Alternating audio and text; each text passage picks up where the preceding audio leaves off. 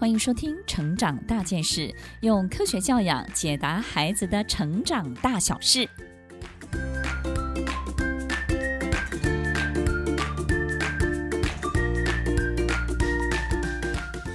这一集分享的主题是秩序感的训练，如何训练孩子养成收拾东西的好习惯，在他心中呢充满秩序感。所有的爸妈总是跟在孩子身后收拾善后，对不对呢？增加了很多来自小朋友创造出来的这些家事以及工作。当孩子没有养成收拾的习惯，爸妈呢顶多就是边收边念边唠叨，但是情况呢并没有真正的改善。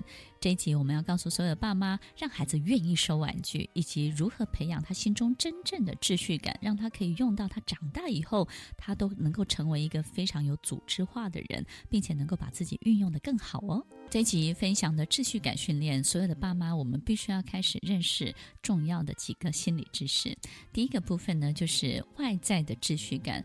当孩子在成长的过程当中呢，他会开始透过接触外在的事物来定位他的外在。秩序感，那这个外在秩序感包含了什么呢？包含了时间跟空间的定位。所以呢，在他认识的所有地点，比如说，孩子会知道房间在哪里，爸妈的房间在哪里，厨房在哪里，位置，这个胡椒罐放哪里，盐罐放哪里，糖罐放哪里，顺序。使用这件事情的顺序是什么？好比吃饭的时候要先摆筷子，要放好这个汤碗，然后我们再开始做什么样的顺序？第二个就是它的所有物，它的所有物是什么呢？属于你的有哪些？属于他的有哪些？属于那个人的有哪些？这些所有物是属于谁的？接下来就是习惯，习惯什么呢？习惯。早上七点起床，习惯在进行过程的时候必须要有谁在？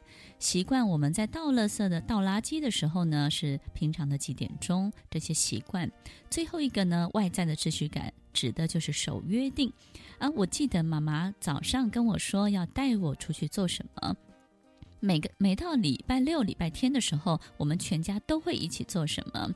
每次吃饭的时候，我们就会听音乐。这个守约定这件事情呢，都是外在的秩序感。所以，所有的爸妈要记得哦，这些所有外在的秩序感必须要定位定清楚。当我们经常去移动这些时间跟空间，比如说今天是啊、这个时间，明天是那个时间，孩子的秩序感就会乱掉。空间上也是一下子是这个房间，一下子是那个地方，一下子是怎么样？当我们觉得所有一切都能够。这种自在的去移动的时候，对大人而言可能提供了很大程度的自由感跟弹性。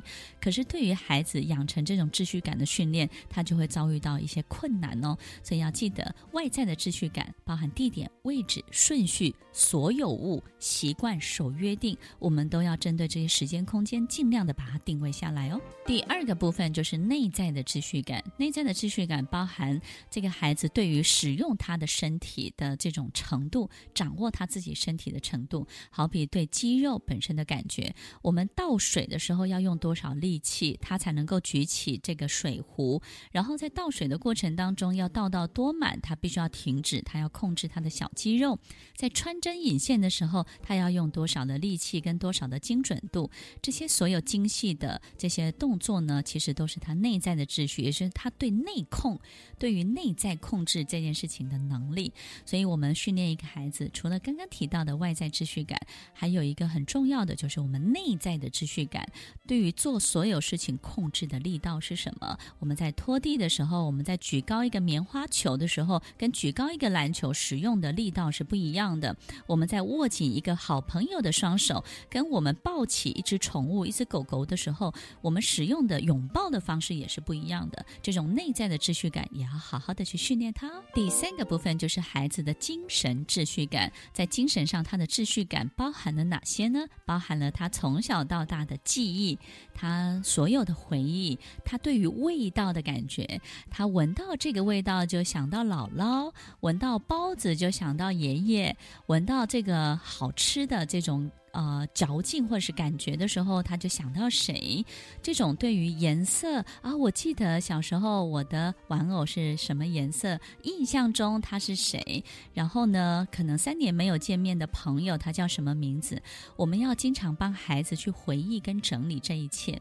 当孩子在精神上的秩序感是非常非常鲜明的时候呢，我们发现他对于自己行为上的控制，对于生活当中很多良好的习惯，就会自然的养成喽。最后几个简单的方法。第一个呢，就是养宠物，因为当孩子在养宠物的过程当中，宠物每天都有需求，对不对？还有各式各种不同的需求。